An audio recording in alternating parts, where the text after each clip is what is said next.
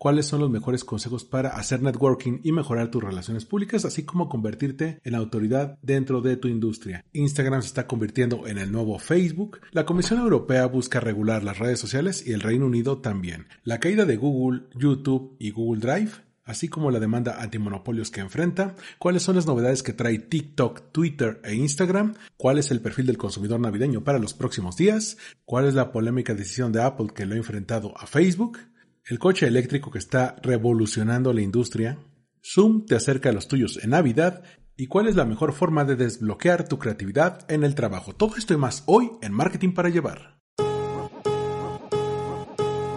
Esto es Marketing para llevar. Cápsulas de mercadotecnia para tu negocio. con Armando Ruiz. It's beginning to look a lot like Christmas everywhere you go. Antes de empezar, mis mejores deseos para ti, para tu familia, para los tuyos, donde quiera que estén, donde quiera que la pasen en estas fiestas navideñas. Ha sido quizá uno de los meses más difíciles de el año más difícil que tenemos registro quizá en nuestras vidas. Tal vez vas a tener que ver a los tuyos a distancia con una pantalla entre ustedes, vas a tener que distanciarte para mantener seguros a los tuyos. Quizá como a un servidor y a mucha gente que yo quiero te ha tocado casos de personas que has perdido en este año por la cuestión de la pandemia o cuestiones relacionadas. Para ti, para tu familia, para tus amigos, para tu pareja, para los tuyos, te deseo lo mejor en estas fiestas. Una muy feliz Navidad o Hanukkah si lo estás celebrando y un muy feliz año nuevo. Y te aseguro que vendrán tiempos mejores. Yo soy Armando Ruiz y me encuentras en Twitter, Instagram y TikTok como Armando-MKT y te quiero agradecer este año en el que te suscribiste a este podcast, lo comenzaste a escuchar y lo has convertido en uno de los podcasts de negocios más populares en Spotify. También puedes seguir a Marketing para Llevar en Twitter, donde el día de mañana subiré un hilo con todas las notas, que esta semana han sido muchas. Y también en Instagram puedes seguir todos los audiograms que subo con los resúmenes de cada capítulo. Así podrás saber de qué se trata cada episodio y podrás escuchar capítulos anteriores. Por último, te quiero dar un aviso parroquial. La siguiente semana no voy a abordar noticias, este va a ser el último podcast del año en el que se aborde noticias, sino que será un podcast especial en el que vamos a ir de la mano para platicar de cómo cambió el marketing en este año, qué es lo que notamos, qué es lo que vimos, eh, una especie de reflexión. Y este episodio será un crossover con Win Podcast, el podcast de entrevista que también tengo aquí en All Win This Blog y que llegó a su episodio 200 para cerrar su temporada en octubre. Bueno, ahí también te recomendaré cuáles han sido las mejores entrevistas que he hecho este año y que pueden aportar bastante para eh, ya sea que quieras conocer de marketing, de digital, de creatividad, de community management, de publicidad, todo eso te puede servir porque en Win Podcast he traído a especialistas del sector que han hablado de los cambios, del nuevo emprendimiento, de cómo han cambiado las redes sociales, los canales digitales y que te podrían ser de utilidad. Esto saldrá el próximo lunes aquí en tu feed de confianza. Ahora sí, vamos a las noticias de marketing de esta semana porque parece que esta semana pasó de todo. Pasaron un montón de cosas y esto se debe un poco a que la gente de PR se va de vacaciones, entonces sacan todos los anuncios esta última semana. Aún así parece que esta semana duró un año. Acompáñame. Update. ¿Qué ocurrió en marketing esta semana?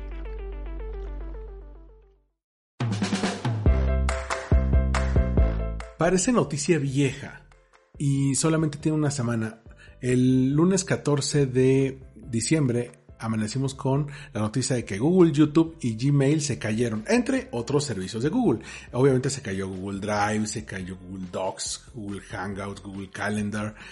Y bueno, hay mucha gente en los entornos ya sea estudiantiles o del trabajo que dependen mucho de este tipo de herramientas para trabajar. Bueno, incluso aunque no dependamos para trabajar, YouTube se cae. Bueno, hay mucha gente que YouTube es su televisión. incluso no tienen televisión por cable, muchas de las cosas que ven en noticias lo encuentran en transmisiones en vivo de YouTube. Entonces, muy parecido a lo que llegamos a ver con Facebook cuando se caía. El problema es que vemos que la importancia todavía es mayor, porque en Facebook pues es mucho de ocio, se cae bueno, los que se van a jalar los pelos son los que pautamos eh, campañas en Facebook, pero nada más, o en Instagram. Pero en el caso de Google, bueno, te quedas sin una herramienta de información importante. ¿Cómo buscas algo en Google, no? ¿Qué tal si buscas un video? ¿Qué tal si tienes que eh, acceder a un documento que tienes en Docs? Ese es eh, un dilema terrible. Entonces, ¿qué es lo que va a plantearse Google en algún momento? Bueno, habrá que ver. Zoom te acerca a los tuyos esta Navidad. ¿Por qué? Muy parecido a lo que hizo en Estados Unidos en el Thanksgiving.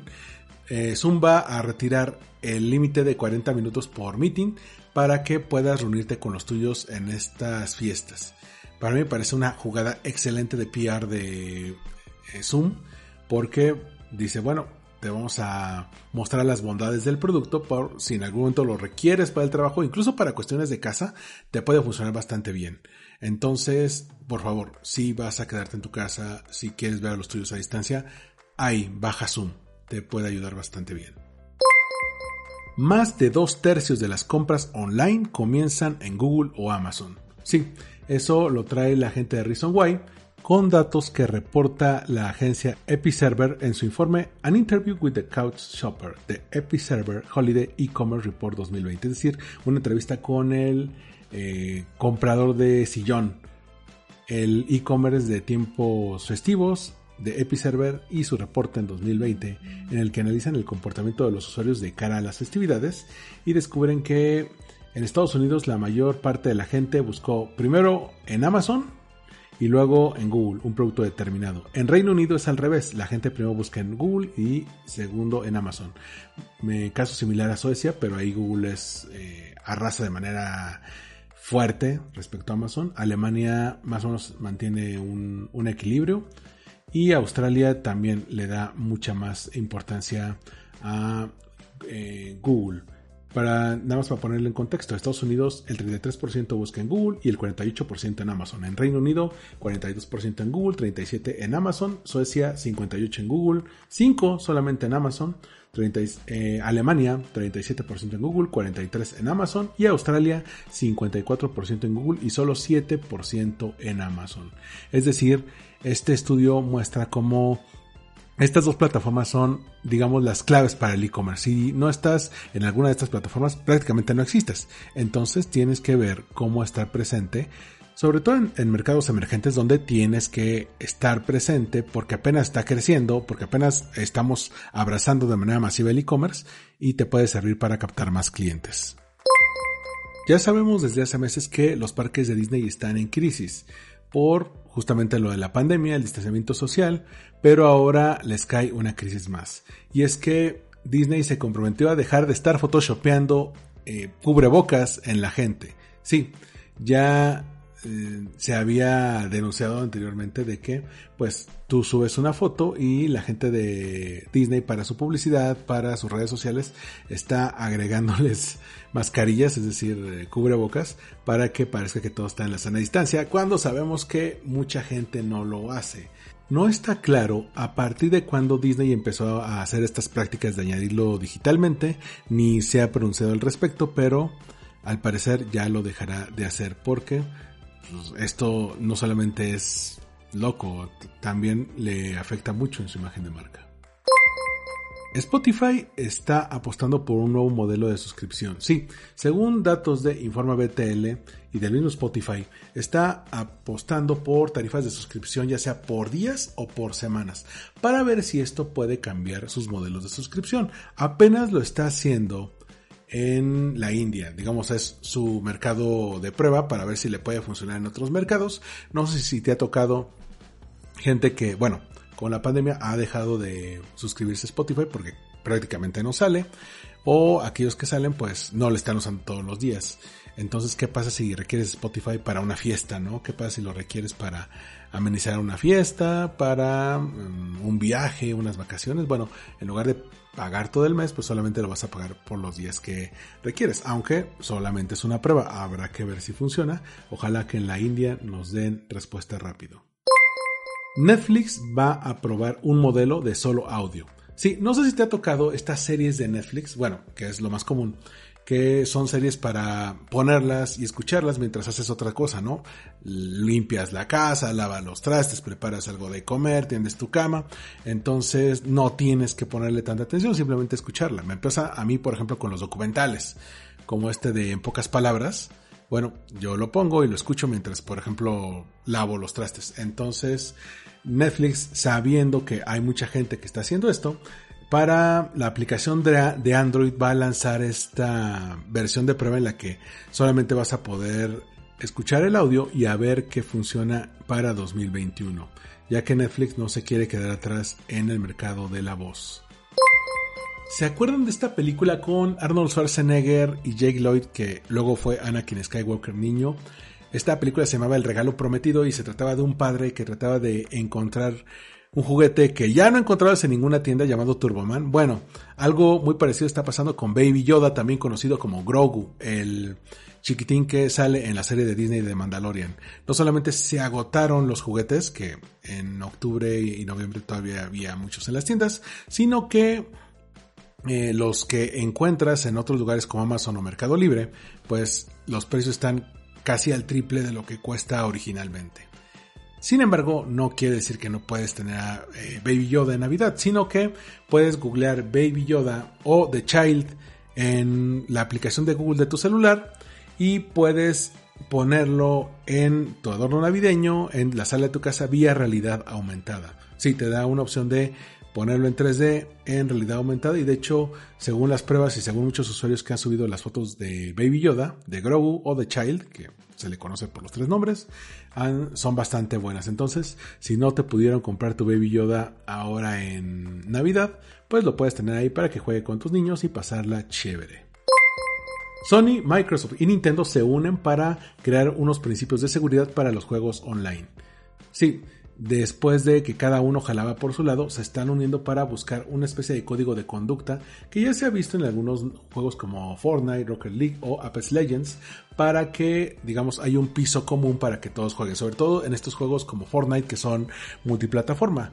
Entonces, ya cuando los grandes se unen para poner este tipo de regulaciones y no esperar a que llegue un agente externo a regularlos, como pasó en los años 90 cuando sacaron el famoso sistema de clasificación de videos que era el I para todos, ¿no? El M para mature y esos. Entonces, ahora buscan, digamos, tener la iniciativa de decir, bueno, ya que el juego online se está convirtiendo en algo super masivo, que ya no es solamente para los eh, gamers hardcore, bueno, hay que establecer un código porque pues también hay niños, también hay familias, también hay personas que no la deben ni la temen, entonces hay que darles todas las garantías de que pueden jugar de manera segura. Si te digo el nombre de Aptera, a lo mejor no te va a sonar mucho, pero Aptera es un coche que está creando sensación en Estados Unidos.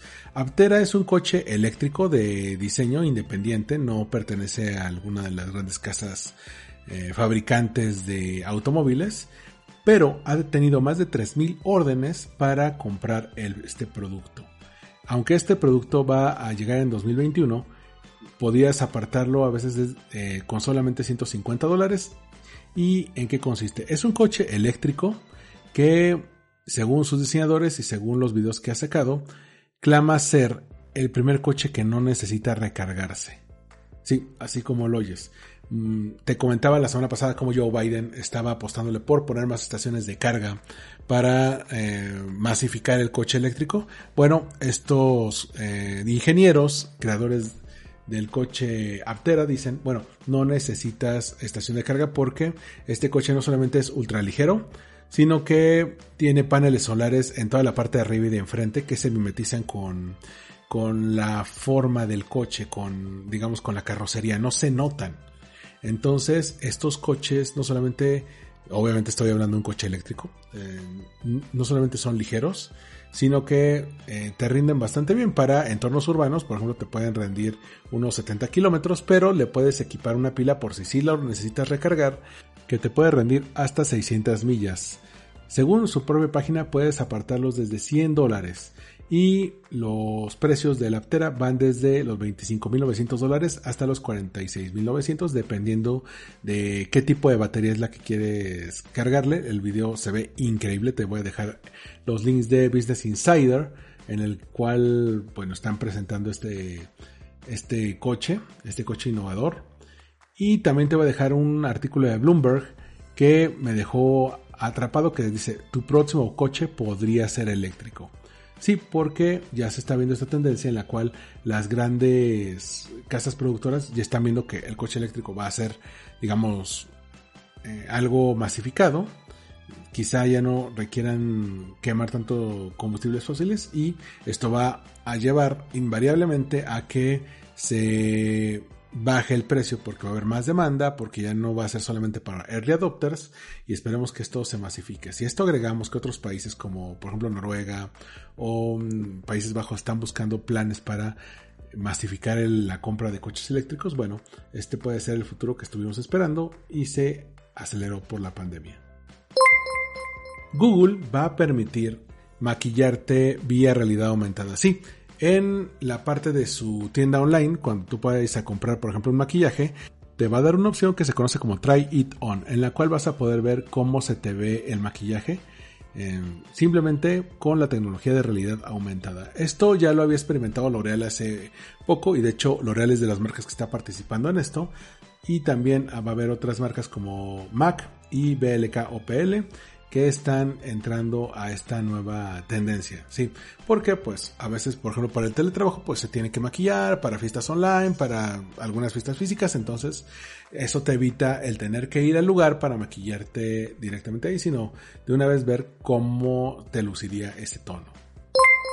Hablando de Google, la semana pasada te contaba de la demanda antimonopolios contra Facebook en Estados Unidos, que va para largo, eso se va a tardar años y probablemente sí genere pérdidas para Facebook, pero todavía no lo sabemos. Sin embargo, Google no se queda atrás y ya hay una demanda antimonopolios contra Google en Estados Unidos. Sin embargo, tienen un argumento muy poco sólido. Mencionan en esta demanda que Google accedió a mensajes privados de WhatsApp de sus usuarios, pero no hay gran evidencia de esto. Sin embargo, es de donde se quieren colgar para digamos, hacer que Google también eh, se separe, deje de, tener tantas vertientes de negocio, habrá que ver, yo creo que no va a prosperar. Aún así, digamos, siento un precedente porque le van a seguir saliendo este tipo de escándalos a eh, Google en los próximos años. Walmart está haciendo una prueba piloto para hacer video shopping, es decir, compras a través de video, pero video en live stream a través de TikTok. Como te comentaba hace algunas semanas, bueno, Walmart estaba anunciando esta alianza con TikTok que en algún momento se daba la posibilidad de una posible compra, bueno, al final no se dio. Pero en lugar de eso se dio una bonita alianza de negocios en la cual eh, anunciaron Walmart y TikTok que van a ser partners, van a ser socios para esta primera prueba piloto para que la gente pueda comprar directamente en las transmisiones en TikTok, es decir, el famoso Shoppertainment. ¿Qué va a pasar con esto? Vamos a verlo en los próximos meses, sobre todo cuando los influencers se sumen a esto y esto se masifique. Siguiendo con Walmart, Walmart va a poner a prueba camiones sin conductor para 2021. Sí, cuando tú hagas tus compras en Walmart, al menos en Estados Unidos, porque yo creo que en los otros países donde está Walmart, particularmente México, no se va a dar así. Pero cuando tú pidas tu super en Walmart, es muy probable que te llegue en un camión autónomo, es decir, un camión sin conductor, un camión driverless. Y si bien, aunque apenas está en etapa de pruebas, Walmart ya está buscando a los proveedores que le pueden ayudar para este fin. Entonces, ha trabajado con una variedad grande de compañías de coches autodirigidos, entre los cuales se encuentra Gatic, Waymo, Cruise, Nuro, Udel, Baidu, Ford y Postmates. A ver qué tal le va con esto. Pero estamos hablando de que Walmart ya se está poniendo las pilas para consolidarse como no solamente un líder en el e-commerce, sino reforzar su papel en retail. Hace unos 2-3 meses te comentaba en un episodio llamado ¿Qué ocurrió con el coworking? sobre el caso de WeWork. Y también hay un capítulo llamado El ascenso y caída de WeWork, donde te cuento todos los problemas que ha tenido en los últimos dos años, particularmente por su fundador. Aún así, busca luchar para sobrevivir en esta pandemia y lanzó una campaña en México llamada That's How Tomorrow Works en el que quiere ilustrar cuál va a ser el futuro flexible para empresas e individuos. Sí, eh, a partir de la pandemia, pues 69% de las empresas habilitó el trabajo a distancia en México, el teletrabajo, de acuerdo con cifras del IPADE. Sin embargo, en un estudio de WeWork en colaboración con Brightspot Strategy, indican que el 90% de los trabajadores encuestados desea regresar a la oficina al menos un día a la semana. ¿Es posible? Bueno, porque al menos necesitan convivir, entonces lanzan esta campaña que te dejaré el link de eh, Rosbrief para que conozcas en qué consiste That's How Tomorrow Works, que busca, digamos, prepararse para ese posible regreso conforme mm, se alivien las medidas sanitarias y la gente quiera regresar a convivir con sus compañeritos de trabajo. La agencia de estudios de mercado Lexia sacó un muy buen paper llamado El adiós al plástico, el cambio cultural, en el cual se aborda el target de la gente que tiene eco awareness, es decir, que busca ser consciente de lo que está gastando, del tipo de basura que está generando. No sé si les ha tocado que a partir de este confinamiento, pues la basura en plástico pues ha aumentado un montón y en el caso del agua, pues a menos que tengas un garrafón, pues es una cantidad de consumo enorme. Según datos de este estudio de Lexia, se compran un millón de botellas por minuto o 20 mil por segundo. En 2016 se vendieron 480 mil millones de botellas. 110 mil millones de ellas las fabricó Coca-Cola. Menos del 50% se recolecta para reciclaje y solo el 7% se convierte en nuevas botellas. Este es importante porque habla de cuáles son los insights de la gente, porque cuando ya se te llena de plástico la casa dices, hay que hacer algo porque esto no puede continuar así. Hay un estudio llamado Gaming como forma de vida que realizó Arena Media. Este estudio analiza el impacto del gaming y los eSports en la sociedad y las oportunidades de conectar con los gamers que puedan surgir para las marcas. Sí, esta nota la trae la gente de Horizon y encontraron algunos atributos que son muy valorados en este universo, entre los que se destacan el diseño de experiencias, la interactividad, la personalización de la experiencia, la inmediatez el que es algo inclusivo, hay inclusividad, la accesibilidad para esto, la servificación, es decir, que es una industria en constante transformación y adaptación, y el dominio del hogar, es decir, tu cuartel general del gaming es el hogar. Aquí también toman en cuenta cuáles son los prejuicios y las experiencias del gaming. Por ejemplo, el prejuicio es que el gamer siempre está aislado, ¿no? que hay soledad y que es antisocial, que eh, puede ser muy agresivo, que puede ser un vicio o que puede ser una forma de evadir la realidad. Sin embargo, la experiencia dice que no es así que en lugar de ser aislados, buscan también tener un vínculo y una actividad en grupo, conectarse con otros usuarios, en lugar de vivir una vida exaltada y agresiva, les permite liberarse, tener un aprendizaje y un autocontrol. Esto, lejos de ser un vicio o ludopatía, te permite concentrarte y estar en un estado de flow. Y por último, en lugar de ser una evasión o de rehuir a la realidad, te permite un momento de desconexión y generar un alter ego. Te voy a dejar esta nota, este estudio, porque hay aspectos muy interesantes de los esports para los gamers, pero también hay oportunidades de las marcas en el gaming. Por ejemplo, que tu marca pueda ser relevante, que el 85% de los gamers se identifican con las imágenes que te muestran en medios, que te puedes posicionar en algún territorio, que puedes generar un vínculo a la generación que juega. Además, puedes aportar algo de valor al ecosistema y puedes tener un muy buen potencial de crecimiento. Sí, te voy a dejar este estudio para que lo puedas tener a la mano. Se viene la de Dios es Padre entre Apple y Facebook. Sí, Apple anunció unos cambios en la política de privacidad, según ellos, para mm, defender los derechos de sus usuarios. Sí, Apple ya desde hace algunas semanas ha estado anunciando que va a hacer ciertos cambios en la privacidad. ¿Cuál es el problema con esto? Que quienes salen de perjudicados son los anuncios de Facebook, que no te van a aparecer tan seguido en los eh, artículos de Apple como los iPhones y los iPad. Entonces Facebook ya contraatacó, lanzó, según The Verge, una campaña contra estos cambios de privacidad de Apple, incluso con anuncios de periódicos, en los que dice que Apple está contra el libre Internet. Sí, se están agarrando del chongo.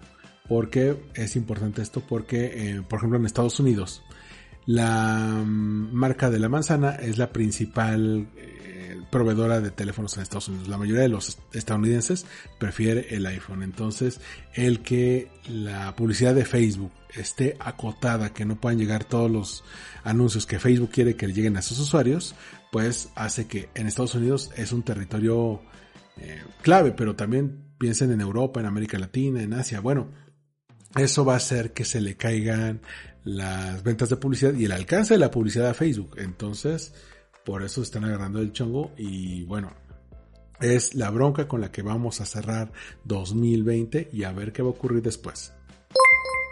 Entre los sectores beneficiados de la pandemia están los marketplaces, sí, las tiendas eh, de comercio online, según Eric McKinney, manager de Adien y la Asociación Mexicana de Internet. El comercio electrónico tenía un precio de 17 mil millones de dólares en 2018. Sin embargo, con la llegada de la pandemia esto se aceleró. Sí, la gente comenzó a comprar más y esto ha provocado que algunos marketplaces como Amazon y Mercado Libre hayan crecido. Amazon pasó del 56% al 60%, mientras que Mercado Libre creció hasta alcanzar el 57% de los mejores eh, marketplaces elegidos por los mexicanos de acuerdo a datos de consumo y retail de CIMA. Para complementar esto te voy a dejar una entrevista a Freddy Kurt que ha ayudado a marcas como Farfetch y Peloton y menciona que el futuro del e-commerce está en el entretenimiento. Es decir, vas a tener que desarrollar un storytelling, vas a tener que desarrollar contenidos para poder, digamos, conectar mejor con tus usuarios.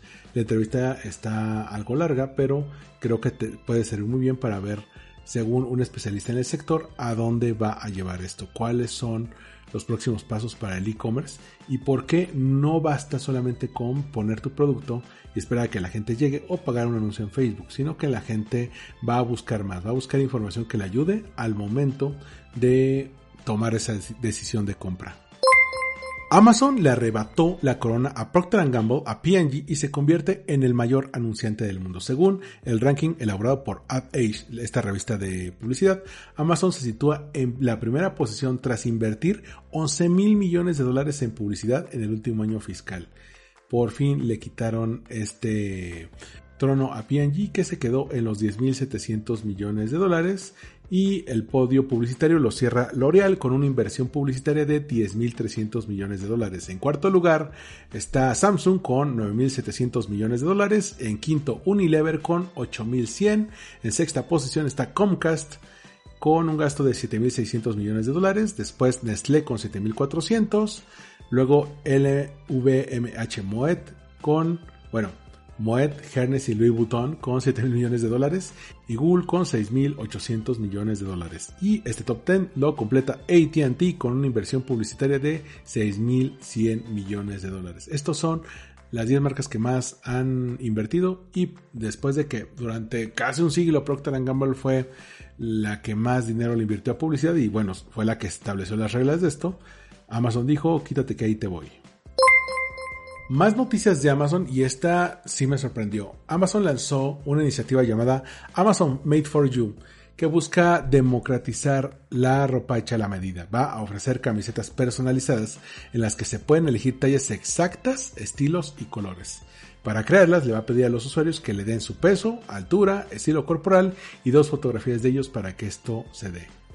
Sí, por 25 dólares por camiseta, el marketplace le va a pedir a los usuarios que proporcionen estos datos y una vez apuntadas estas medidas, los interesados pueden elegir entre una combinación de 8 colores y varios estilos de mangas y escotes, además de ver la prenda personalizada, el cuerpo virtual, antes de realizar el pedido.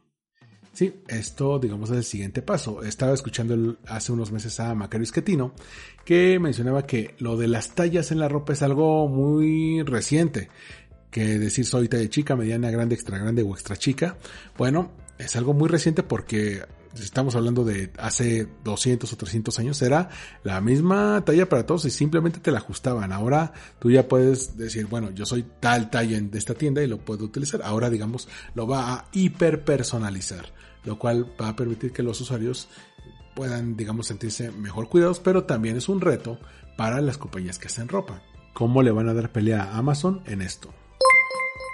Adiós a Periscope, ¿o no?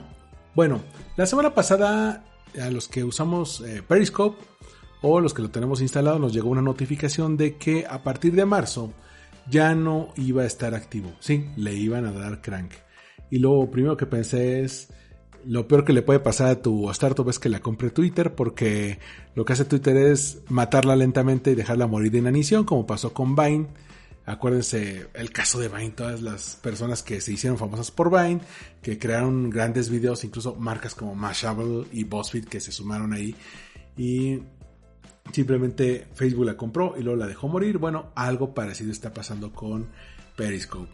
Sí, ya anunciaron que Periscope ya no va a estar como una aplicación eh, fuerte, como una aplicación independiente. Sin embargo, está muy lejos de llegar a su fin. Y es que según reportes de eh, Matt Navarro, este influencer de redes sociales, y de Jane Machung Wong, que también es un especialista en marketing en Twitter, bueno, Twitter está internamente poniendo a prueba una nueva propuesta llamada Audio Spaces Beta que digamos que sería el sucesor de Periscope. Según esto, el sistema de Periscope se va a utilizar como backend, es decir, todo el sistema y toda la infraestructura de Periscope se va a utilizar para montar este nuevo esquema llamado Audio Spaces Beta. Va a tener reacciones a los audios, va a poder ajustar quién puede hablar, va a permitir transcripciones a tus voces y se pueden reportar algunos espacios y puedes buscar compartir y obtener feedback también en la cuenta de Twitter, arroba Twitter Spaces. Puedes invitar de 5 o 10 personas para hablar contigo. No se graban las, eh, las notas de voz, pero es apenas un beta.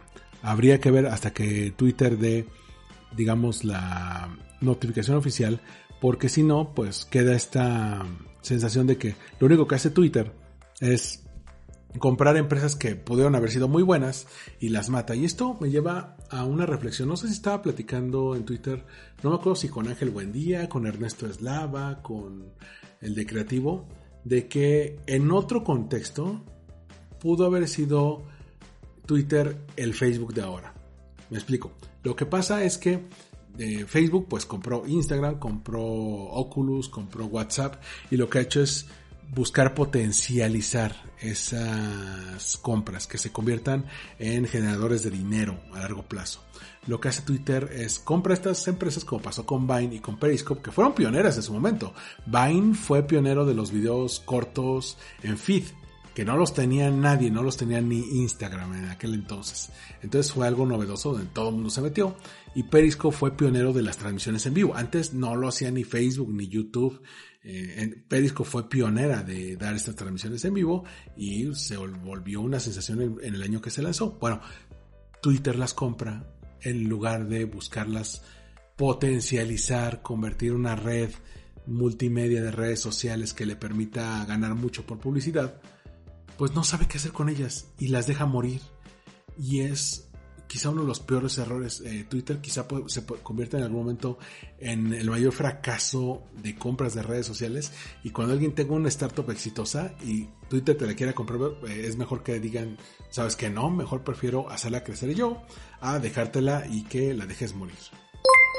Hablando de Twitter, la red social lanzó de nuevo, o hizo un relanzamiento de sus políticas de verificación como sabes, desde más o menos, no me acuerdo si 2016 o 2018, se había detenido esta parte de verificación, a menos que fueras alguien muy muy importante, el presidente de algún país o algún líder de opinión, el conductor de algún noticiero, pues no te podían verificar la cuenta. Hace un par de semanas Twitter anunció que estaba planeando traer de nuevo este programa de eh, verificación para 2021, pero tenían que ponerse a las pilas de cómo lo van a hacer. Entonces se pusieron a escuchar cuál es el feedback y buscar las referencias para que esto se pudiera hacer de la mejor manera posible. Entonces ya van a poner ciertas categorías para la verificación, como por ejemplo noticias y periodistas o eh, deportes, ¿no? ¿Qué es lo que van a hacer? Según con esta iniciativa, el 20 de enero de 2021 van a comenzar a remover este icono de verificado, la famosa palomita, de las cuentas que estén inactivas. Es decir, alguien que las verificó en su tiempo, pero ya las dejó ahí inactivas, bueno, las van a quitar. También van a poner ahí las instrucciones para que tú puedas buscar una verificación en 2021. Y lo más importante, es que van a poner ciertas categorías para la gente verificada. Por ejemplo, los que son líderes religiosos, los que son activistas, los que son periodistas. Entonces, todo eso les puede ayudar a que pues más gente decida regresar a Twitter porque es una red social muy de nicho, solamente para ciertas profesiones, ¿no? Como periodistas o marqueteros les puede funcionar. Solamente para cerrar la parte de Twitter, sí, por fin regresaron al viejo esquema de retweets. ¿Recuerdas que antes cuando querías retuitear algo te decían, ¿seguro que quieres leer este artículo? Bueno, y decías, ah, yo lo escribí, no lo quiero retuitear, no lo quiero leer otra vez, ¿no? Entonces, bueno, Twitter regresó al, viejo esquema donde te dan la opción de retuitear o citar el tweet, el famoso quote. Solamente para traer un balance a la fuerza después de una elección en Estados Unidos que fue de lo más caótica. Tenemos un ganador TikTok. Se coronó como la app más descargada de 2020. Según un informe de App Annie sobre las aplicaciones móviles de 2020, el papel de TikTok fue preponderante. Sí, tuvo mil millones de usuarios activos mensuales en 2021. Si bien no llega todavía a los números de Instagram, le está acercando de manera muy peligrosa, entonces hay que tomar en cuenta eso. Siguiendo con TikTok. Bueno, TikTok anunció un montón de cambios interesantes. De entrada, va a permitirse ver en televisiones Samsung en el Reino Unido mediante la aplicación TikTok TV. Alguna vez escuché, creo que hace unos días escuché a una tuitera llamada Olita del Tamar que decía que TikTok es la televisión abierta de las redes sociales y sí lo es, porque lo que ves es lo que te cae, o sea, muchas veces ni siquiera lo buscas, ¿no? Es como, como esos tíos que que prenden la tele y a ver qué cae, ¿no? Ven multimedios o cosas así, dices, tío, quiérete tantito. Bueno, TikTok TV es una aplicación en la cual vas a poder ver los videos de TikTok en tu televisión Samsung porque, pues, alguien quería ver TikTok en su televisión porque razones. Pero bueno, esto le permite a TikTok adelantarse a otras redes sociales como Instagram y que la gente los pueda ver directamente ahí. Primero va a ser en Samsung, primero va a ser en Reino Unido, vamos a ver qué va a ocurrir después. También con 2021 y con la seguridad de que TikTok no se va a ir a ningún lado, que no la va a cancelar Donald Trump, pues ya está anunciando unos cambios para, digamos, no caer en los mismos errores que trae Facebook, que trae YouTube, que trae Twitch. Bueno, entre estos cambios va a poner una pequeña pantalla de, advertencia, de warning, cuando haya un video muy gráfico. Sí, va a poner esto, por ejemplo, si es un video de contenido explícito, no necesariamente sexual, pero a lo mejor que no es para niños, entonces va a poner esta pantalla de advertencia para que, pues, si tú eres un papá que le deja el celular al niño, que el niño eh, no se exponga tanto a esto. Otro de los cambios que va a traer TikTok es que va a añadir muchos más detalles a sus reglas contra el bullying y contra el acoso. ¿Por qué? Porque seguramente hemos visto muchos videos, yo me acuerdo uno con un suéter en el cual unas niñas le pasaban un suéter por arriba a la gente, se los ponían a la altura de la pantorrilla los jalaban y eso cuenta, como bullying. Entonces, muchos de los videos de TikTok pues caían en esto. Entonces simplemente van a actualizar sus políticas para, digamos, adaptarse a este nuevo mundo en el cual pues TikTok es una red social muy utilizada por adolescentes que muchas veces no saben eh, qué es bullying, qué no, se les parece chistoso, entonces van a actualizar sus reglas para que tanto el acoso como el bullying no sean tolerados ahí. Pero también TikTok va a prohibir contenido que promueva esquemas piramidales o eh, compañías de marketing multinivel. Sí, de estos que te permiten eh, que una persona tenga varios a su cargo y vendan y esas personas también tengan varios a su cargo y se convierte en una cadena, interminable, bueno, también lo va a prohibir TikTok según información de Business Insider. Estos eh, esquemas piramidales, que son ilegales, eh, sacan sus ganancias de reclutar miembros en lugar de vender productos. Como, digamos, Herbalife. bueno, pero eh, digamos, TikTok no se quiere prestar esto porque si se presta a hacer una pantalla para el comercio que en algunos países es ilegal, pues imagínate qué va a ocurrir, ¿no? Entonces dice, yo me estoy curando en salud, no quiero que me vaya como Facebook, yo quiero ser, digamos, el niño bien portado, el niño chino bien portado en Estados Unidos. LinkedIn es como la red social que dice, quiéreme tantito, ¿no? Acaba de sacar, según Matt Navarra, una cosa llamada post reminders, es decir, que te manden eh, recordatorios mensuales para postear en LinkedIn. Es decir, LinkedIn ya se dio cuenta que la gente no postea en LinkedIn y le está mandando recomendaciones de, bueno, postea algo. Digo, yo tengo amigos que postean y postean bastante, pero son usualmente gente que trabaja mucho en su marca personal. Hay gente que solamente tiene su CV y no, no le ayudan en gran cosa. El Financial Times sacó un artículo muy bueno, que te lo voy a dejar también aquí, llamado El problema de monetización de WhatsApp. ¿De qué trata esto? hacen un análisis de que, bueno, con la separación potencial que puede tener Facebook de WhatsApp e Instagram, el eslabón más débil es justamente WhatsApp, que no tiene un modelo de monetización tan fuerte. Sí, ya agregó hace unas semanas el carrito de compra, lo cual te permite como vendedor pues poner todo tu catálogo, pero no te permite comprar directamente. Tiene que mandarte un mensaje de WhatsApp para que tú como vendedor cierres la compra. Y en otros países ya se ha logrado, pero digamos no hay un esquema global que permita ser 100% eh, rentable. Y esto es lo que le preocupa a la gente del Financial Times, porque si no se vuelve rentable y separada de Facebook y del dinero que recibe, pues ¿dónde va a sacar dinero para sobrevivir? YouTube reveló sus tendencias en 2020? ¿Qué es lo que la gente buscó y vio más? Por ejemplo, que más de mil millones de vistas fueron para el tema de ajedrez. Me imagino que algo de, de Queen's Gambit. Más de 3 millones vieron Witchcraft 101. Eh, videos de Witchcraft 101. Bueno, quién sabe qué es eso. 66% de la gente en Alemania usó YouTube para desarrollar un nuevo hobby. El 94% en la India utilizó YouTube para aprender a hacer cosas por sí mismos. En 2020, 83% de la gente en Brasil utilizó YouTube para buscar reemplazos para eventos en vivo. ¿Qué pueden hacer para entretenerse? Y el total de live streams, es decir, de videos en streaming en vivo vistos en YouTube, crecieron 45% en la primera mitad de 2020. A partir de aquí, YouTube se pone un poco más específico. Menciona sobre eh, una nueva eh, era de creadores, cuáles son los nuevos canales que han surgido, cuáles son sus nuevos creadores online, eh, cuál es el tipo de creadores que están buscando.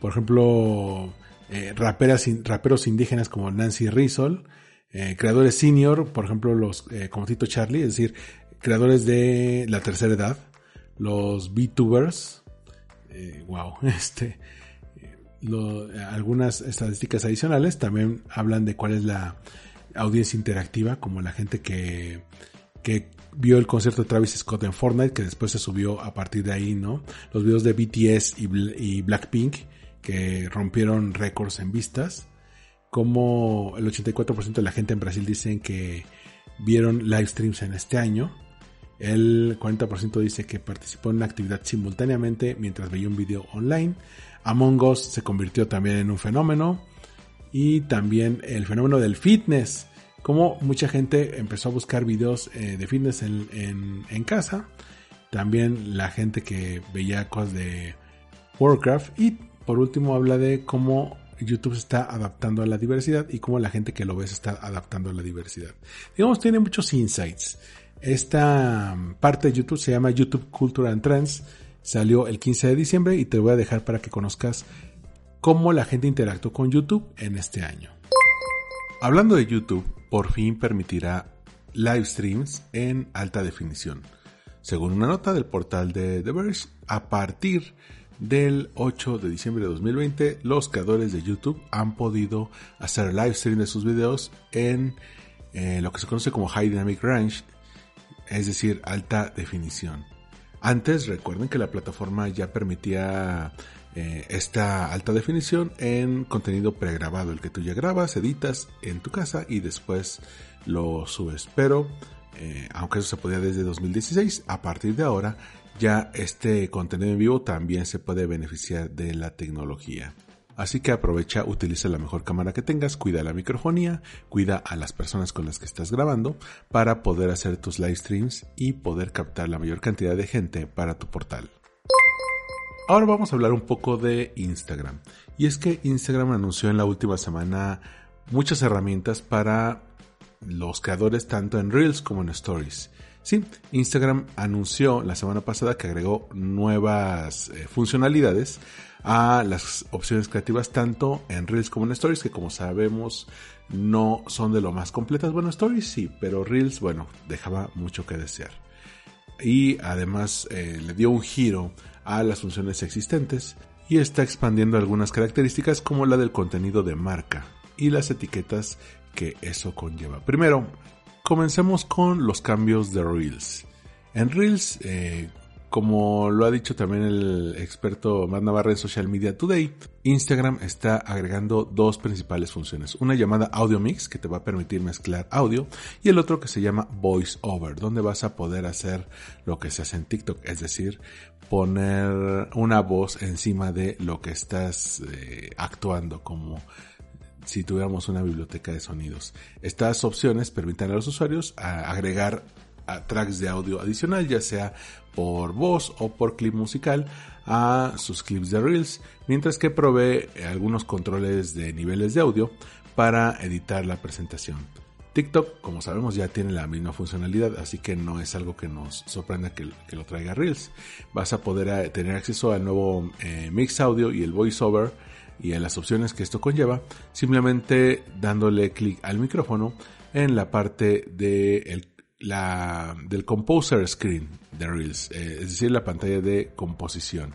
También va a agregar marca de agua a la esquina superior izquierda de los clips, justamente como lo ha hecho TikTok durante todo este tiempo. Como saben, TikTok utilizó mucho esta función para darle presencia de marca, es decir, Tú grababas un video en TikTok, lo exportabas, al principio si lo veías directamente en TikTok no aparecía esta marca de agua, si exportabas el video y lo llevabas a Stories o a Facebook, a tu estatus de WhatsApp o incluso a Twitter, bueno, traía el eh, logo de TikTok con marca de agua en la esquina superior izquierda y el nombre del usuario para que así no solamente pudieras saber que se hizo en TikTok, sino que supieras cuál es el nombre del usuario al final. Hay que recordar que Instagram ya había hecho una primera actualización a las opciones de editar y cortar, borrar video, pero estas nuevas adiciones a los controles permiten dar, digamos, más capacidad de edición a cada una de las partes.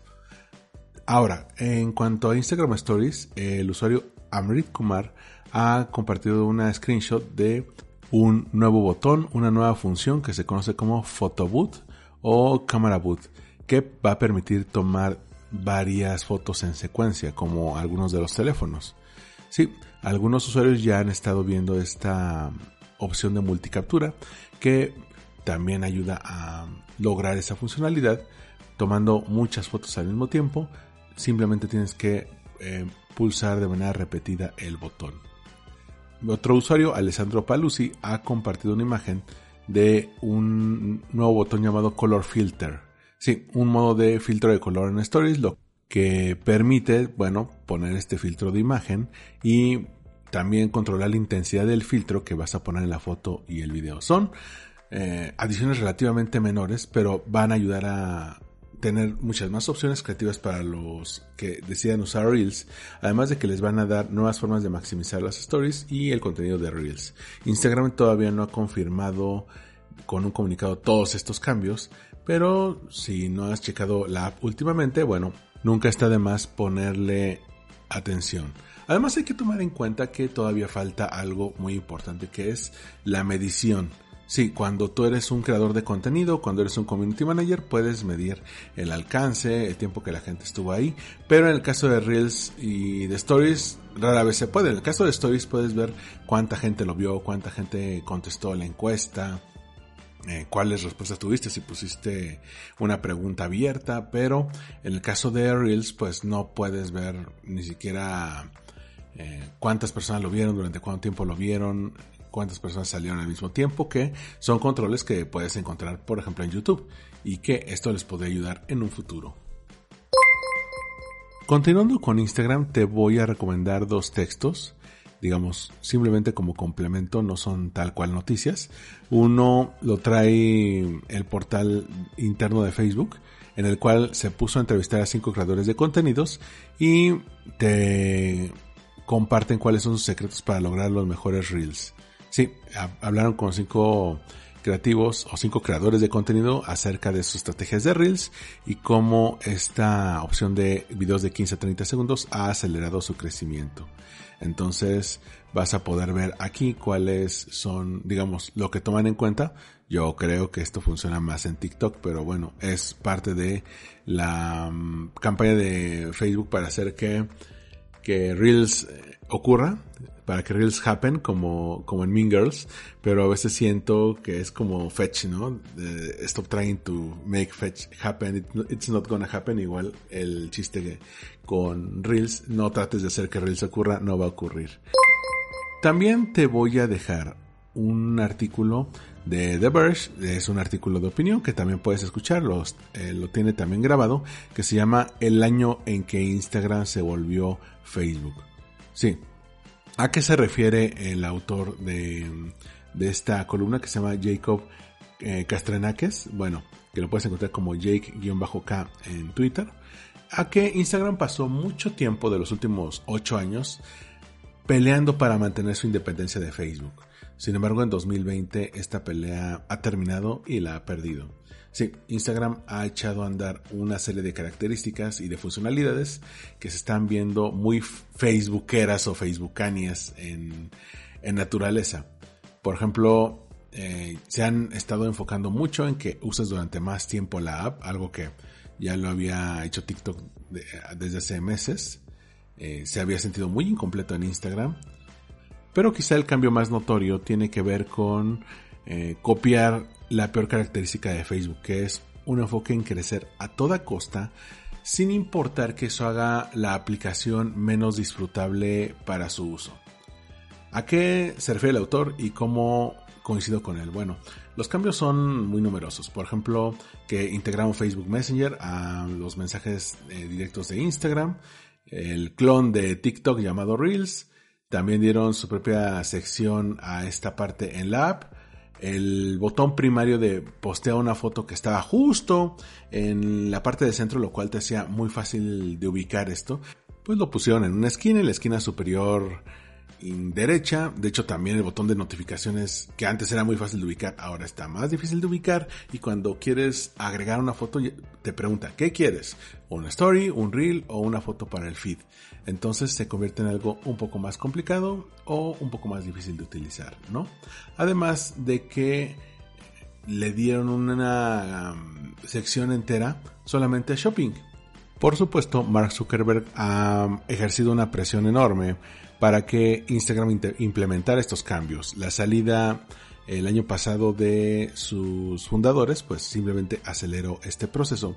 Pero no sé si sea lo mejor para la. Los análisis ahora que está cerrando el año ponen a Instagram como la red social ganadora, pero también por el tiempo que toma hacer este análisis, pues dejaron pasar estos últimos meses o estas últimas semanas en las cuales Instagram parece que está echando toda su ventaja por la ventana, parece que lo está echando lejos. Mm, y quisiera que me compartieras, por favor, en Twitter o en Instagram mándame un mensaje armando-mkt y dime si estás de acuerdo, si eh, Instagram se te hace igual de fácil de usar o lo estás usando con la misma frecuencia y si los controles se te han hecho más sencillos de utilizar, si lo estás utilizando más, lo estás utilizando menos, cómo ha caído Instagram en tu rutina del día a día, ¿vale?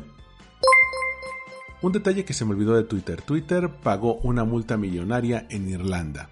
Sí, Debido a una mm, brecha de información en la cual se filtraron datos de usuarios, Twitter tuvo que pagar 450 mil euros como multa después de dos años de esta mm, brecha que se abrió en los datos y que expuso los datos de millones de usuarios. Bueno, digamos, nada más para cerrar ese tema y bueno, se hizo justicia. Otro detalle final en Facebook. El portal de Puro Marketing se puso a analizar cómo están manejando su dinero la gente en publicidad y encontraron una muy buena conclusión. Los anunciantes ya no quieren poner todos los huevos en la misma canasta. Están diversificando sus estrategias de publicidad más allá de Facebook para beneficiar hacia las otras redes sociales. De por sí sabemos que ha sido un año complicado para Facebook. Ha tenido problemas con autoridades públicas, ha tenido problemas con los anunciantes. Acuérdense del bloqueo que anunciaron hace algunos meses. Y para 2021 es muy poco probable que mejoren las cosas. Y además el mercado de la publicidad está perdiendo la confianza de los clientes más entusiastas. Entonces, eh, según DigiDay, se ha detectado un patrón, según apuntan en un análisis dentro de las agencias de medios, que la conversación que están teniendo ahora mismo con los clientes, las agencias de medios, es la de cambiar los patrones y diversificar la inversión más allá de Facebook. ¿Y por qué ocurre esto? Como explica un directivo de una agencia a el medio británico D-Day, aunque Facebook sigue siendo el mayor espacio publicitario y se sigue eh, empleando, las marcas ya no confían lo suficiente en ello para que todo vaya a Facebook. Y esta nota también te comenta cuáles son las razones de este cambio.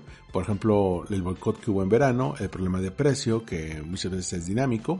El cambio no es total, pero pues apunta en una dirección. Y estoy completamente de acuerdo. Yo creo que Facebook no puede tener un dominio total de la publicidad. Recordemos que toda esta publicidad que en los últimos años se ha ido, por ejemplo, de portales de internet, de páginas web, hacia otros lugares se ha ido principalmente a Facebook y a Google. El problema es que solamente hay dos grandes conglomerados de publicidad y esto perjudica a otras redes sociales como pueden ser TikTok, LinkedIn, Twitter, Snapchat, que también se podrían diversificar y podrían ser buenas opciones. Además de que ya hay un grupo de gente que no está tanto tiempo en Facebook, entonces no necesariamente te va a dar los mejores resultados. También el que no haya tanta competencia ha hecho que Facebook no le eche las ganas suficientes a su consola de publicidad. Sí, lo han hecho, digamos, con avances bastante significativos, pero, digamos, eh, hubo un momento en el que se caían las campañas, hubo un momento en el que deshabilitaban, inhabilitaban las cuentas de algunos eh, creadores de publicidad sin justificación aparente. Por ejemplo, a mí no me permite promocionar post en cambio, tuve que crear, una cuenta alterna de Community Manager para tener estos permisos. Y no me dicen a qué se debe y no me dicen qué puedo hacer al respecto. Entonces, esto se convierte en un problema importante. Aún así, Facebook domina el mercado de publicidad online. Sin embargo, recuerden, nada es para siempre. ¿Se acuerdan de Lazo? Lazo, este intento de TikTok que tuvo Facebook bueno, así como el meme de los Simpsons de usted no aprende, ¿verdad? Facebook lanzó una app de música llamada Colab al público. Sí, eh, la semana pasada Facebook lanzó públicamente Colab, una app experimental que si bien ya estaba desde mayo, solamente estaba en versión beta y solamente por invitación. Esta app permite a los usuarios crear eh, videos musicales en un formato corto, combinándolos eh, de manera independiente. Pueden combinar hasta tres videos de forma independiente. Así, por ejemplo, tres músicos pueden eh, tocar un diferente instrumento o tocar diferentes partes de una canción y combinarlos en un video como si fueran, digamos, tres, tres videos en uno, ¿no? Tres videos eh, horizontales que se convierten en un video vertical. Pero también este, cada video se puede postear en un feed de collab, lo cual permite a la gente ver y tocar el video que ellos elijan. Así que, por ejemplo, si tú estás grabando un video en vivo con, digamos, tres músicos, puedes grabar las tres partes, las combinas, se sincronizan y la gente que te ve puede decir cuál de los tres lo quiere ver. Actualmente está en la App Store de Apple, a pesar de todas las broncas que se traen sobre la publicidad de Facebook y cómo la privacidad de Apple va a limitar la publicidad de Facebook. Pero bueno, de nuevo, usted no aprende, ¿verdad, señor Facebook? ¿Por qué no lo integró a Instagram? ¿Se acuerdan de Dub Smash? Dub Smash es una app que te permitía ya sea para Instagram o para Facebook, para Twitter, hacer voiceover. Encontrabas algunos audios y pues lo actuabas. Justamente lo que hace TikTok, pero Dub Smash eh, lo tenía desde hace años. Yo tengo por ahí un video en Instagram con Dub Smash que es de 2013, 2014 más o menos. Bueno, Reddit adquirió Dub Smash. ¿Y qué va a hacer con esto? Pues quién sabe. La verdad, eh, Smash se lanzó en 2014, estoy viendo, y estaba evaluado en 3 mil millones de dólares en 2019. Ojalá le saquen provecho. También con el cierre de año te voy a recomendar una nota de El País llamada Con 300 euros compramos 337.768 interacciones falsas, pero las redes siguen sin cazarlas a tiempo. Sí, Hablan de un análisis que incluye desde Twitter, que es la plataforma más atenta, a TikTok, que es prácticamente un colador, y que ninguna gran compañía logra buena nota en el nuevo informe sobre la industria de manipulación. Sí, ¿a qué se refieren con un informe sobre la industria de la manipulación? Los investigadores del NATO Stratcom COE, un centro acreditado por la OTAN, con sede en Letonia y financiado por varios países miembros, lanzó un informe sobre la manipulación que tienen las redes sociales. Los resultados aparecen en un informe sobre la manipulación en Internet publicado el, el, día de ayer lunes con el título Cómo las redes sociales fracasan al combatir el comportamiento no auténtico online. Entre septiembre y octubre se crearon 39 publicaciones en YouTube, Facebook, TikTok, Twitter e Instagram para este estudio. Fueron al mercado de la manipulación y las engordaron a gusto. Es decir, este estudio vio cómo si le metes dinero, pues puede ser que prácticamente cualquier contenido, sin importar si es verdadero, falso, si es dañino, pues simplemente te, puede generar el público que tú quieres. Ahora, nada de, esto es nuevo, la manipulación existe desde que las redes empezaron a funcionar muy bien y esto que están echando a andar, pues es muy parecido a lo que hizo Donald Trump en algún momento o la gente del Brexit. Pero estamos viendo que no hay un control para ese tipo de contenido. Y esto nos va a llevar un poco a la nota que te traigo en Spotlight, pero digamos es una muy buena señal de que pues las redes sociales sí necesitan alguien que digamos actúe como regulador. La pandemia ha hecho que los jóvenes se vuelquen más a la televisión tradicional. ¿Será cierto esto? Según el portal de Puro Marketing, esto es posible. De acuerdo con un estudio que ellos están trayendo de la UOC, tiene algunos resultados interesantes. El informe concluye que la televisión es el medio más utilizado para informarse en la pandemia, aunque también se han registrado incrementos en otros ámbitos. De acuerdo con el estudio, los periódicos digitales tienen un 45% más de páginas vistas y han incrementado su tráfico un 100%, y la audiencia digital de radio en línea ha crecido un 112% al menos en España, y se posiciona como uno de los medios de mayor confianza que inspira a la audiencia. Y la televisión en línea en directo suma un 93% de usuarios únicos. Los incrementos más relevantes se registraron entre jóvenes de 13 a 24 años y por franjas horarias. Son las franjas que más han aumentado, alrededor de 25% de la población, y por otra parte también están experimentando un gran crecimiento los informativos. Sí, los jóvenes están volviendo a la televisión sobre todo en el público de 18 a 39 años, tuvo un 147% de incremento. Sí, la gente está regresando. Aún así, hay gente que pues lo prefiere ver en otros canales o prefiere ver canales como YouTube o Instagram.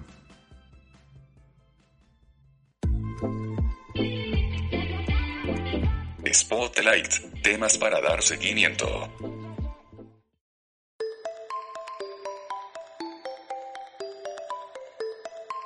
notas que ponen el dedo en la llaga en cuanto a redes sociales. Una de ellas la anunció primero el Reino Unido y que varios portales lo, lo han traído. ¿Y en qué consiste? El gobierno del Reino Unido va a imponer multas millonarias a las compañías tecnológicas que permitan contenido abusivo o ilegal en sus redes. Esta nueva legislación pues va a excluir a las páginas de noticias, pero podrían bloquear los servicios que no cumplan con la norma, particularmente las redes sociales, y emprender acciones penales contra sus directivos si esto se repite. Eh, finalmente, el martes de la semana pasada, el 15 de diciembre, después de un proceso de consultas de 18 meses, se lanzó esta propuesta legal para hacer frente al contenido abusivo e ilegal en las redes sociales y las compañías tecnológicas se enfrentan a este tipo de multas. Bajo la nueva regulación se impondrán diversos grados de deber de vigilancia, dice eh, un comunicado del Ministerio de Cultura, Deportes y Asuntos Digitales. Pero esto no se queda ahí. La Comisión Europea, con sede en Bruselas, sacó también una iniciativa muy polémica que propone multas a las tecnológicas con hasta el 10% de sus ingresos. Esta Comisión Europea en este proyecto de ley que se va a discutir y quién, sabe si se vaya a aprobar, pero bueno, ya es un precedente, va a obligar a las tecnológicas a eliminar todo el contenido ilegal de sus páginas web y sus plataformas. Nos estamos refiriendo a las redes sociales y esto va con dedicatoria, señor Facebook. Sí, Facebook y de manera secundaria Twitter y por eso lo que te mostraba hace rato de TikTok, bueno, está enfocado a eso, a digamos curarse en salud como decimos en México, es decir, prepararse cuando ven que a otras tecnológicas también les está yendo mal por ese tipo de cuestiones. Incluso esto los hará borrar contenido que no necesariamente hayan publicado ellos, sino que sean de terceros. Estaba escuchando en el podcast del New York Times que van a hacer dos leyes, una para proteger a los usuarios y otra para regular a las tecnológicas, porque la última legislación que se hizo de esto fue en el año 2000, cuando estaba en pañales. Entonces, buscan otorgar el mismo nivel de protección online que offline. Y bueno, ellos saben que en 2020 ya no hay un mundo digital por un lado y un mundo real por el otro, sino que están mezclados, que ya es solamente eh, un mundo en el cual interactúas de offline a online y viceversa. ¿Cuáles son estas dos normativas que te comentaba y que trae el New York Times? La ley de servicios digitales que va a obligar a las tecnológicas como Facebook, Twitter o TikTok a eliminar el contenido ilegal de sus páginas web y también les exigirá más transparencia en el funcionamiento de los algoritmos que controlan la información que ven los usuarios. Sí, por fin los van a obligar a revelar el famoso algoritmo y que no los tengamos que estar suponiendo como toda la vida. La otra ley se conoce como la ley de mercados digitales. Con el fin de evitar posibles monopolios, va a obligar a las grandes tecnológicas a notificar a la Comisión Europea la compra de otra empresa para que ésta analice si la adquisición es para hacer algo prohibido. El objetivo es disminuir el poder de estas compañías impidiéndoles usar datos de sus clientes comerciales para mejorar su competencia. Además, estas nuevas normativas también contemplan que las tecnológicas se vean obligadas a contar con un representante legal en Europa con el que se puedan poner en contacto las autoridades pertinentes. Esto, digamos, es un paso más allá de lo que platicábamos la semana pasada con Mark Zuckerberg y Facebook con esta demanda antimonopolios. Y estamos viendo, digamos, el ocaso, la gran debacle de este tipo de redes sociales. Vamos a relajarnos hoy en Soma para que disfrutes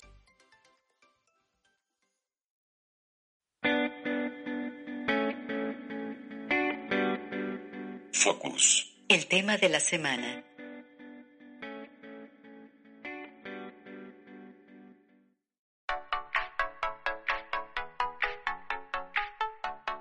Sobre cierre de año le quiero dedicar el próximo episodio. Hoy te quiero dejar algo positivo, entonces te voy a traer varios tips, varios consejos para tu trabajo, para la creatividad, para el networking, para relaciones públicas, para tu marca personal, que te pueden servir para reflexionar estas últimas semanas de cómo quieres comenzar el 2021.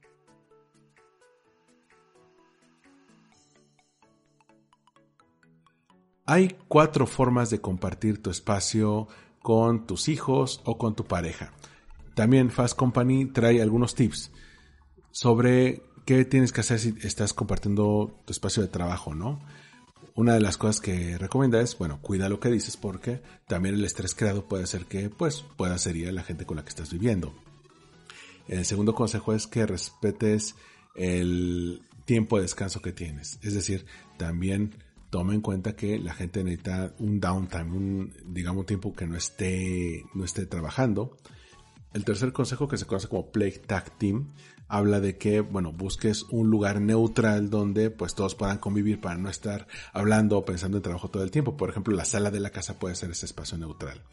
Y el cuarto consejo es olvida esas pláticas de garrafón o de el enfriador de agua que tenías en la oficina. No te estés quejando de las políticas de oficina en la conversación diaria. O bueno, a veces no hay de otra. O sea, y la otra persona puede entender a qué te enfrentas. Pero muchas veces, ya sea que se dedican a cosas distintas o que están en diferentes industrias, pues no va a tener la misma empatía que tiene un compañero de trabajo al que tendría un amigo, por ejemplo, al que tendría alguien de tu organización, a, por ejemplo, el que tendrían tus hijos, ¿no? Hablemos de relaciones públicas. Sí, de relaciones públicas. El portal Marketing Profs trae siete formas de mostrarte de manera humana en tus esfuerzos de relaciones públicas y marketing. Sí, este artículo saca siete ideas que tú puedes utilizar en tu estrategia de PR para comunicar mejor, para que no te veas tan robótico o tan esquemático. Una de, de esas ideas es encuentra al héroe de tu compañía. Es más, incluso mejor, busca algo más profundo dentro de tu organización que pueda crear esta remembranza con el consumidor. Sí, ve, quién es el héroe de tu historia o la heroína de tu historia. El segundo paso es revisita la historia de tus fundadores. La historia de tus fundadores puede resonar con clientes y prospectos, puede dar una mm, perspectiva emocional y una ventana a la alma de tu compañía, pero necesita conectarse con lo que vendes y con lo que ofreces. El tercer consejo tiene que ver con eh, tener talleres de storytelling. Sí, tener un grupo diverso de miembros de un equipo para asegurarse que la compañía de la historia pueda resonar. Tener, trabajar en el storytelling y en cómo lo vas a difundir. El cuarto consejo, celebra a tus clientes. Ve más allá de un caso de estudio, celebra lo que están haciendo, por qué lo están haciendo y por qué te están eligiendo. El quinto consejo es, comparte algo tonto, algo silly, algo que inicie una conversación y que mueva a la gente de regreso a tu marca. Muy parecido a lo que aprovechó Ocean Spray con este hombre que tomaba el jugo mientras escuchaba a Fleetwood Mac. El sexto consejo identifica a los enemigos, a los obstáculos, a los rompecabezas que tienes que resolver y a las trampas. Ve cuáles son los problemas que vas a enfrentar y cómo los puedes resolver.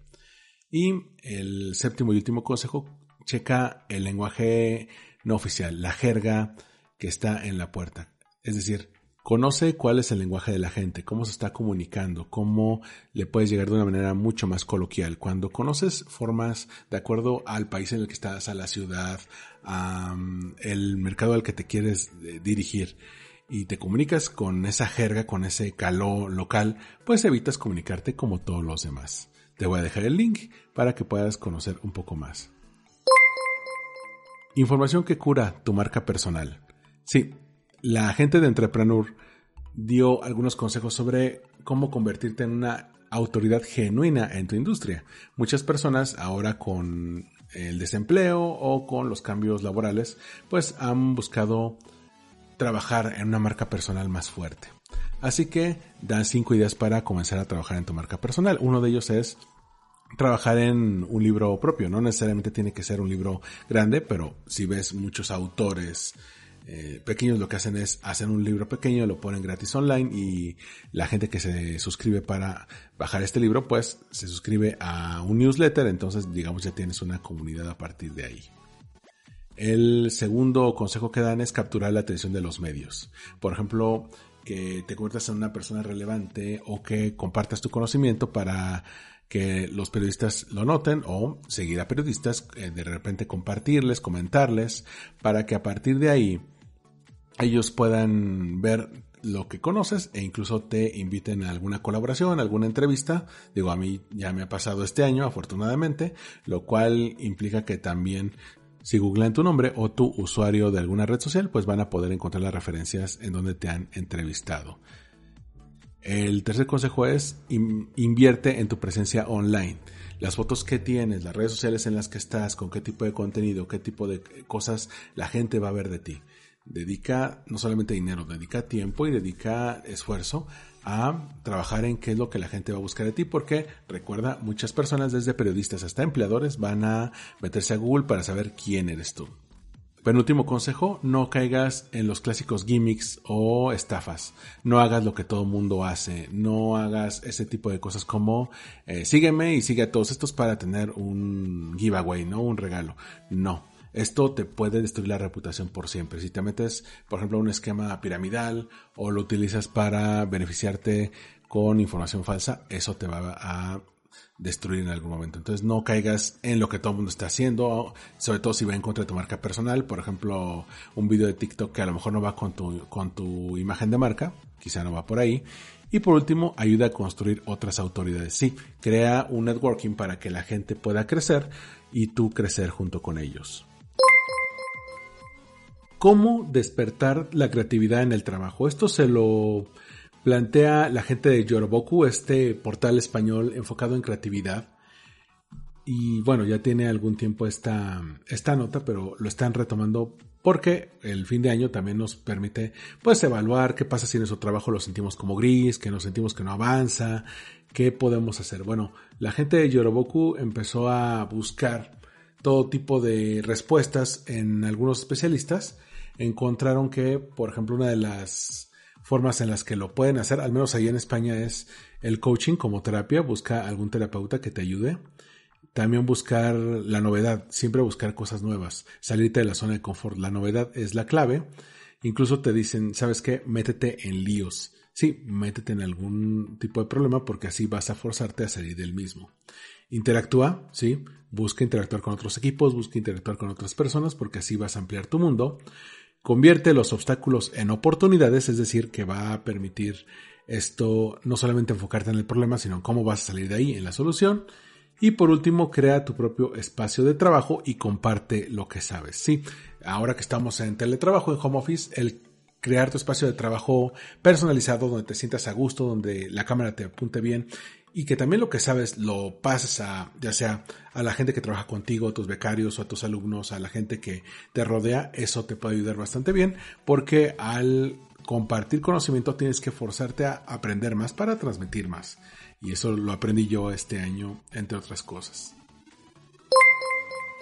En esto de los consejos de fin de año también la gente de Fast Company no se quiso quedar atrás y propone tres rutinas esenciales que necesitas para ser mucho más productiva o productivo y estresarte menos en 2021. Eh, este te lo voy a dejar también en el, hilo porque lo, digamos, lo desarrollan mucho eh, más largo, pero digamos lo engloban en tres grandes áreas. El primero, identificar tu momento mágico del mojo y así poder tener pequeñas victorias al principio del día. Sí, a veces todos tenemos como ese momento, nuestro prime, ¿no? Cuando nos sentimos invencibles. El segundo paso eh, viene de planea un día STAR eh, para lograr tus metas. STAR viene de cinco letras, eh, S de estratégico, T de task, es decir, de tareas, A de allocate y R de results, resultados. Y la tercera es celebrar todos tus logros y éxitos, porque muchas veces lo que hacemos es pasamos de un éxito al siguiente. Bueno, ya saco el siguiente y no te da tiempo de disfrutarlo, no. También saborea los éxitos. Claro, esto todavía es un poco más detallado, así que te lo voy a dejar en el hilo de Twitter. Por último, una nota también de, de Fast Company sobre cuatro formas de crear networking en un mundo remoto. Me han dicho alguna vez, oye, ¿cómo es que eh, generas nuevas conexiones, nuevos amigos, invitas a gente al podcast, te llevas con fulanito de tal en Twitter. Bueno, es que antes pues no era necesario hacer tanto networking online. Ahora es casi indispensable. Por eso la gente de Fast Companies, particularmente Stephanie Bosa, se puso a buscar, de acuerdo a los que hacen networking online, qué es lo que mejor les funciona para crear estas conexiones. Y los consejos son muy curiosos. Uno de ellos es pon atención a las firmas del correo electrónico de las personas, porque a través de la firma de correo electrónico van a poder mostrar parte de su personalidad, incluso puede variar del que usan todos los demás y ahí puedes conocer cómo te le puedes acercar a esa persona. El segundo consejo es deja de ser transaccional. Es decir, no te acerques luego, luego buscando un beneficio. No, puedes eh, mostrar incluso una parte vulnerable, una parte amable, una parte sencilla, para no estarte promoviendo, para no parecer esa estatua de marfil y que no tiene pecado, que no tiene ningún defecto. No, recuerda que somos humanos interactuando con humanos, entonces también ofrece un poco de ti. No trates de parecer como la persona perfecta porque se nota falso. El tercer consejo es ponles atención y hazlo saber. Sí, cuando llegas a buscar a alguien, hazle saber a esa persona por qué la elegiste, por qué le estás siguiendo. Según la autora Shasha Nelson, autora de eh, The Business of Friendship, es decir, el negocio de la amistad, mm, tú puedes pensar en, eh, en una razón por la cual lo estás haciendo. ¿Cuál es? Entonces enfócate en la otra persona y por qué esa persona es valiosa para ti, pero haz que esa persona lo sepa o que lo note al menos. Recuerda, todos eh, preferimos sentirnos importantes, especialmente cuando estamos eh, separados socialmente. Y el cuarto consejo es fortalece las actuales conexiones que tienes, los lazos actuales. En lugar de buscar una red enorme, llegar a millones de personas, eh, dice esta misma autora, checa la gente que ya conoces, que las conexiones con las que ya cuentas y cómo puedes expandir tus relaciones. A lo mejor alguien que sigues y que te ha contestado pero que no ha llegado a, mayor, bueno, puedes platicarle, puedes preguntarle alguna duda, te puede preguntar algo, puedes establecer incluso una bonita amistad. Y yo, por ejemplo, muchos de los amigos con los que he grabado otro podcast, que no les puedo mencionar aquí, este, bueno, pues eh, los conocimos casi completamente en Twitter y fue por la afinidad de ideas. Y pues conforme pasamos de Twitter, después pasamos al grupo de WhatsApp, después a podcast y ahí se generó algo muy bonito. Es decir, esta última recomendación va más allá de tener muchas conexiones, sino de tener conexiones de calidad, conexiones que te generen un cambio. Según Nielsen, los consumidores de Navidad van a tener ciertas características así se van a comportar en Navidad. Ya te había mencionado la semana pasada los consumidores en México. Este es un poco más global. ¿Qué datos nos arroja el estudio de Nielsen que trae Reason Why? Entre otras cosas que va a tener un gasto controlado pero abierto a pequeños lujos, es decir, no van a gastar tanto pero sí se van a permitir algunos gustos, eh, van a ser más autoindulgentes, los menús van a ser más pequeños y planificados a última hora, porque bueno, va a tener que cambiar la dinámica porque no van a poder estar todos juntos y van a tener más compras online que nunca. Al menos así lo muestran en España y creo que se puede cruzar muy bien con lo que te dije la semana pasada del mercado mexicano.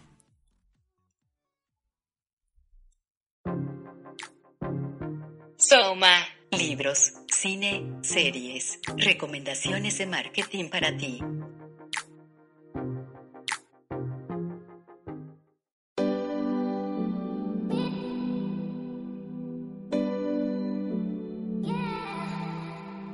Vamos a relajarnos hoy en Soma.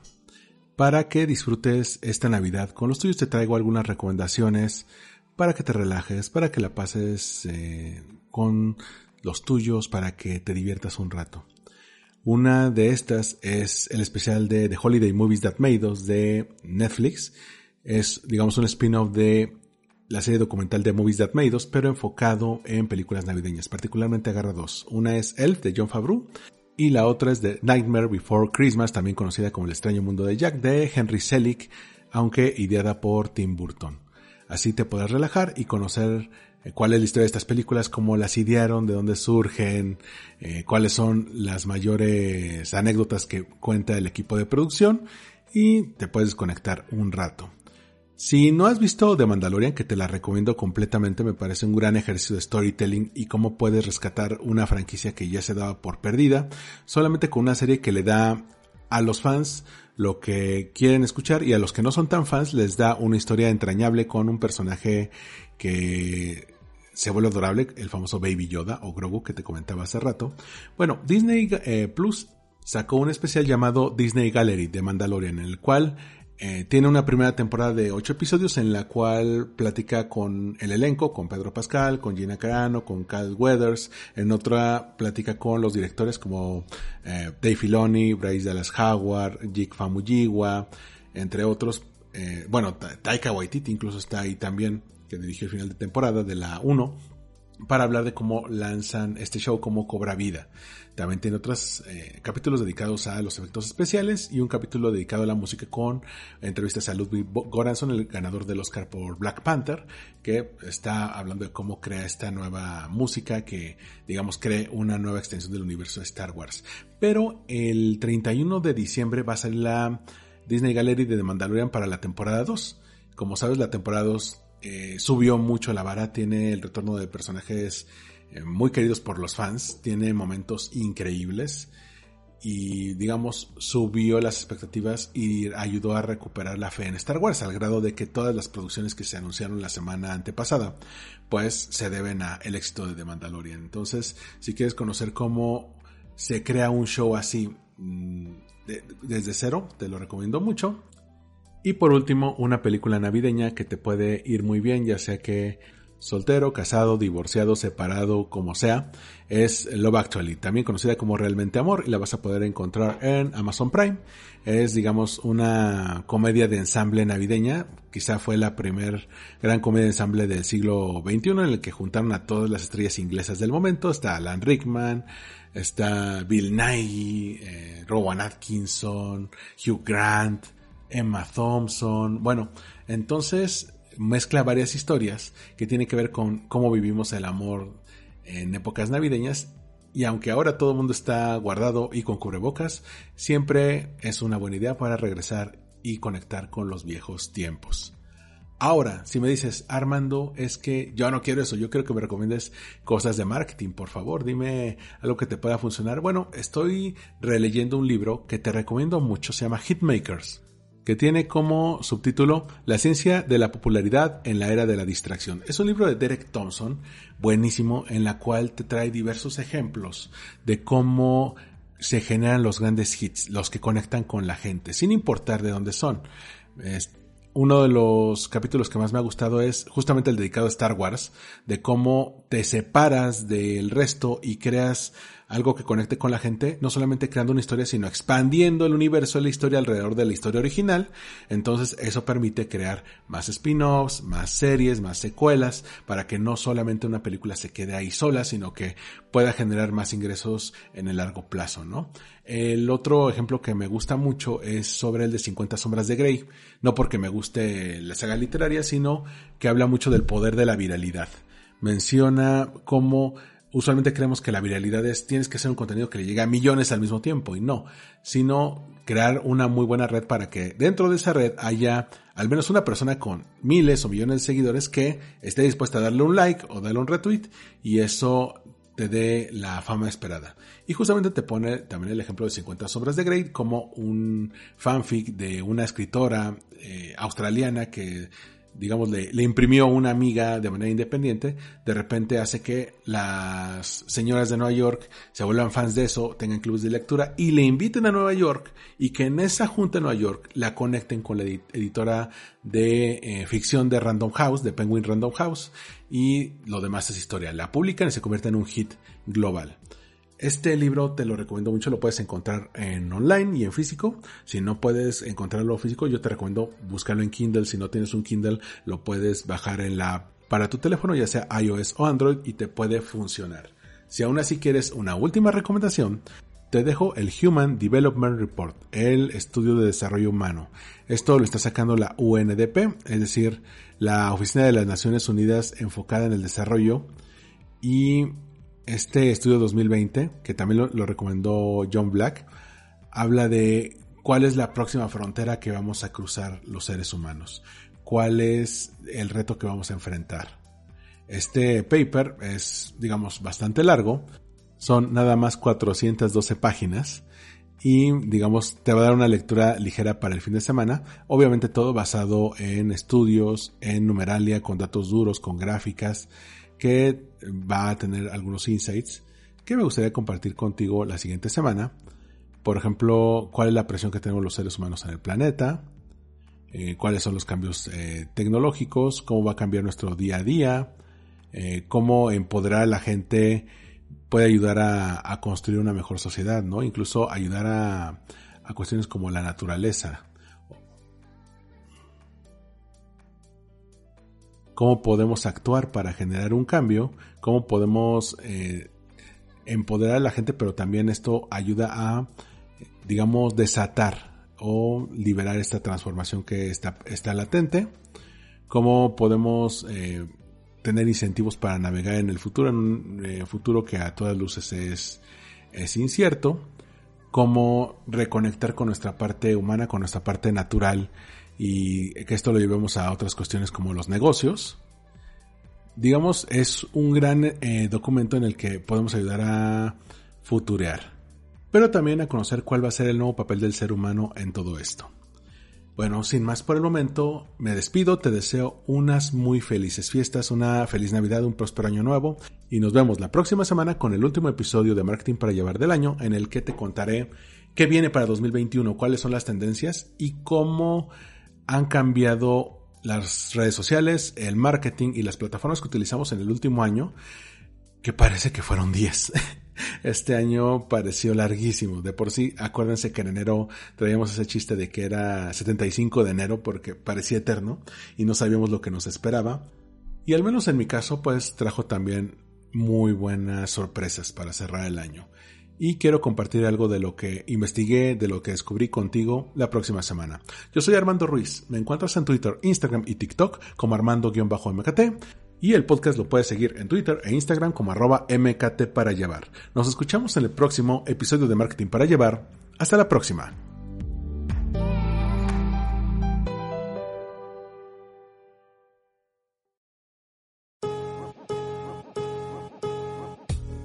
Gracias por escuchar. Marketing para llevar. Síguenos en redes sociales como arroba MKT para llevar.